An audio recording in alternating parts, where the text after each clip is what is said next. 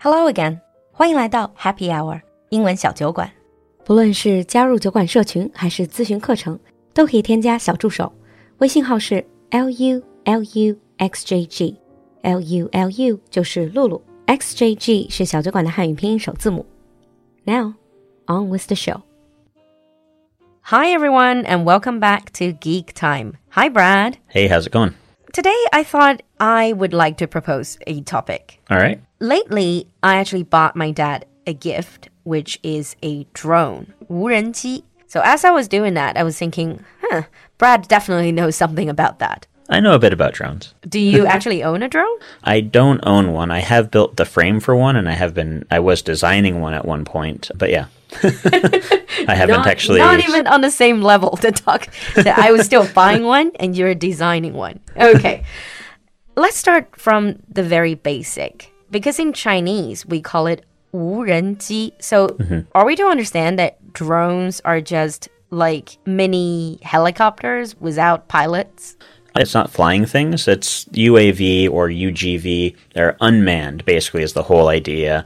But it can be UAV, remind me? so unmanned aerial vehicle. In And the so, air? So it's the air, or unmanned ground vehicle, which is a ground vehicle. So it, it can be something like the police using a like a small tank to go into for what do you call it, like uh, bomb disposal. Oh, I suppose 无人机, it doesn't have to be 飞机, it can be just a vehicle. Right. It also can be almost like a, a mini car sort of thing. Typically, when it, when it comes to like remote controlled cars, we don't necessarily call them drones nowadays. We just kind of refer to them as like remote control. Mm. But that's where UAVs came from. Like tha- ah. that's where like the whole like the concept came from. Yeah. But I mean, nowadays, when people hear drone, mm-hmm. most people, most English speakers would first of all think of the, the, Yeah. the thing that flies in the air. That's typically when people think of it, they think of quadcopters or octocopters, just uh, any of those types of things. That's the first thing that they think of. Mhm. Quad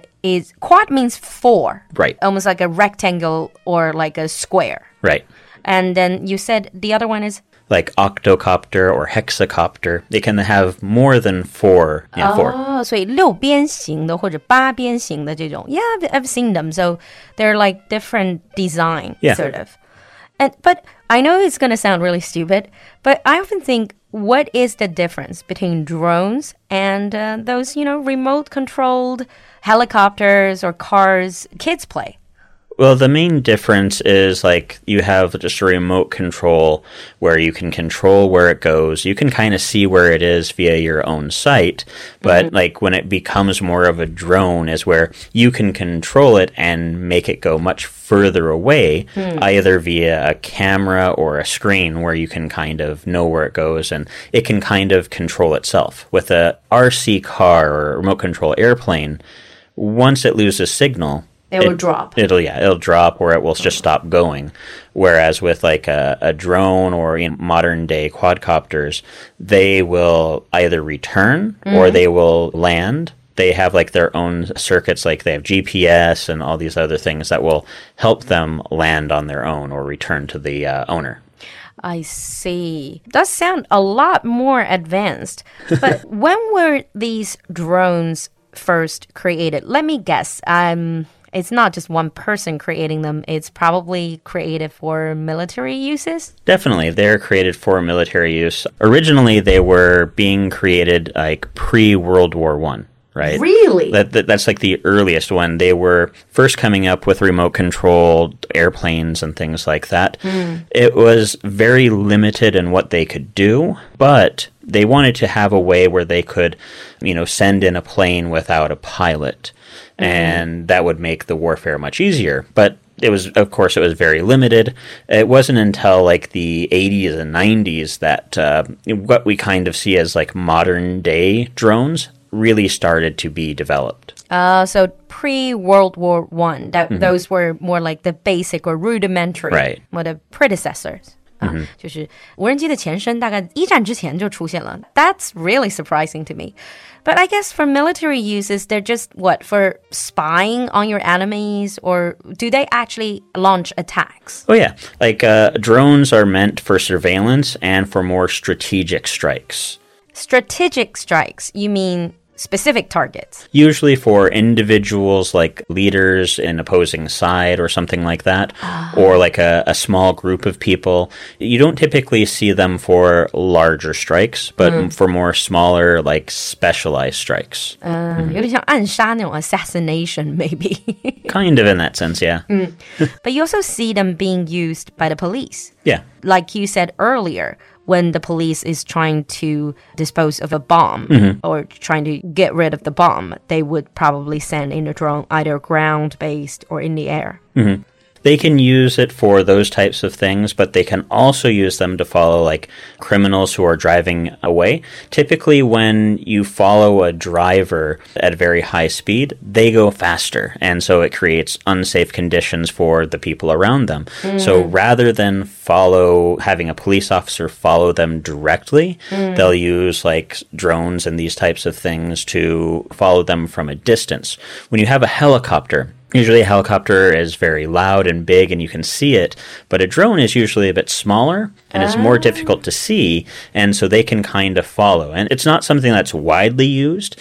In some states, they don't allow this at all, but like when you're, you can use this in some places, and they do use it in bigger cities sometimes. It- but I think it does sound like a good idea because then it this will prevent police officers mm-hmm. from basically subjecting them, them themselves to, like you said, unsafe situations. Mm.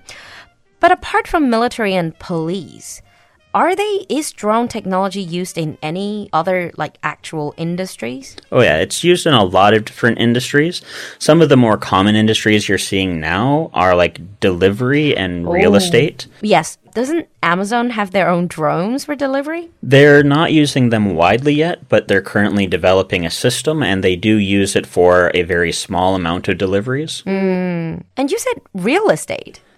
Yeah, like uh, they have a lot of photographers going in and taking pictures, but for like modern day, when you're getting like a very expensive property, you want to have like a big picture of the area, especially if you have like something in the countryside with a lot of land. You want to get like a good like view or video of the area around it, and it kind of makes people like want to buy the property even more. 有点像那种 豪宅的三百六十度空中俯视图。Okay, did not know that. So they use drones in real estate. Of course, and on top of that, of course, I know they're used in movies, and not just in the traditional media, but also in social media. There's a lot of vloggers, people shooting their own videos. Yeah, like uh, when you think about having like aerial footage for a movie, hmm. in the past it was almost always helicopters, hmm. and helicopters are really expensive. You know, like imagine. like you know thousands of dollars for an hour.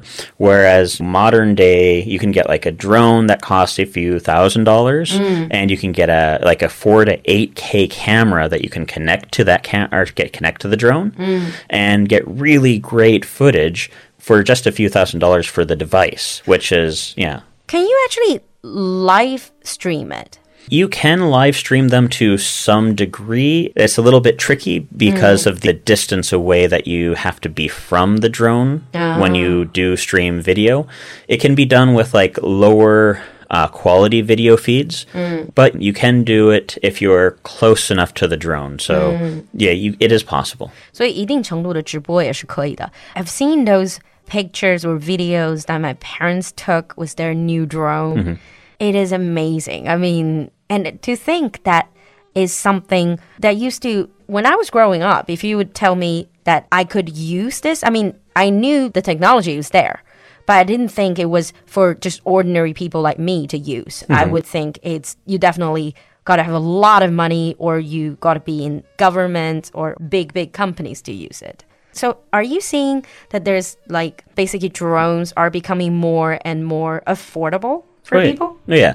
You can get a drone that has a 4K camera on it for about the same price as professional DSLR. It's like maybe a little bit more, but but it's about the same price essentially. They're not very much more. Mm. Mm-hmm. So maybe in the future we can do some of our shows with a drone. Possibly. And maybe we can uh, have a few strikes on the way. Don't joke about that. All right. And this wraps up our basic episode about drones. In the advanced episode, we're going to explore more on the topic and maybe talk about the different, more of the areas where drones can be used. Thank you, Brad, for coming to the show. No problem. Have a good day. We'll see you next time. Bye bye. 今天的节目你喜欢吗？赶快联系小助手加入酒馆社群吧。小助手的微信号是 l u l u x j g，我们在酒馆等你。